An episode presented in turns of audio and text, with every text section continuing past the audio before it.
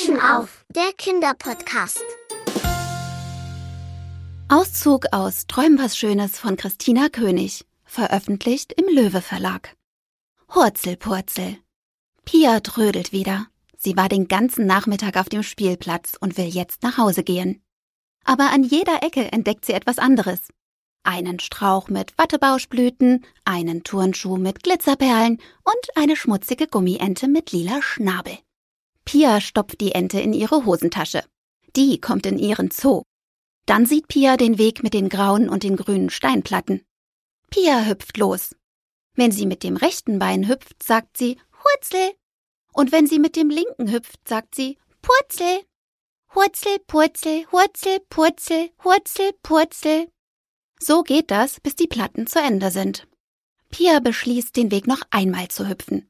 Plötzlich hört sie ein heiseres Wuff und im nächsten Moment springt ein kleiner Hund um ihre Beine. Er will spielen. Pia streichelt den Hund. Er hat ein ganz zotteliges Fell. Und er ist mindestens so schmutzig wie die Gummiente.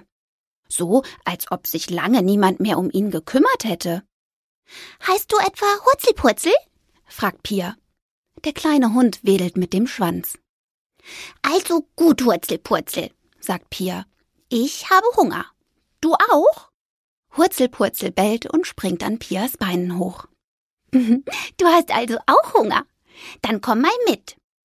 Als Pia nach Hause kommt, sind ihre Eltern nicht gerade begeistert von Pias neuem Freund. Am Anfang schimpfen sie sogar ein bisschen. Aber dann finden sie ihn auch süß. Darf ich Hurzelpurzel behalten? fragt Pia vorsichtig. Mutter und Vater sehen sich ratlos an. Hm, ich weiß nicht, überlegt die Mutter laut. Um einen Hund muss man sich immer kümmern. Jeden Tag. Den kann man nicht einfach in eine Ecke stellen, wenn man keine Lust mehr hat. Doch Pia lässt nicht locker. Sie verspricht, Hurzelpurzel jeden Tag zu füttern, mit ihm spazieren zu gehen und ihn ab und zu zu baden. Na gut, sagen die Eltern schließlich. Wollen wir mal sehen. Und baden muss Hurzelpurzel sofort. Abends würde Pia Hurzelpurzel am liebsten mit in ihr Zimmer nehmen. Er könnte dann gemütlich neben ihrem Bett schlafen. Aber das wollen Pias Eltern nicht. Hurzelpurzel soll im Flur schlafen, neben der Badezimmertür. Hurzelpurzel ist doch noch klein. Bestimmt hat er Angst alleine, denkt Pia besorgt. Sie lauscht. Hurzelpurzel schläft immer noch nicht, obwohl es schon ganz dunkel ist. Pia hört, wie er winselt und mit den Pfoten an ihrer Tür scharrt. Ob sie Hurzelpurzel reinlassen soll? Pia überlegt. Da hat sie eine Idee.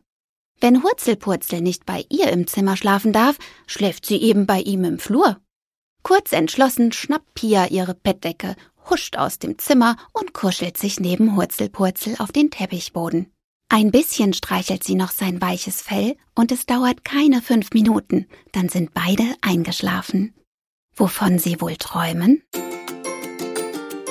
Jetzt unseren Kinderpodcast.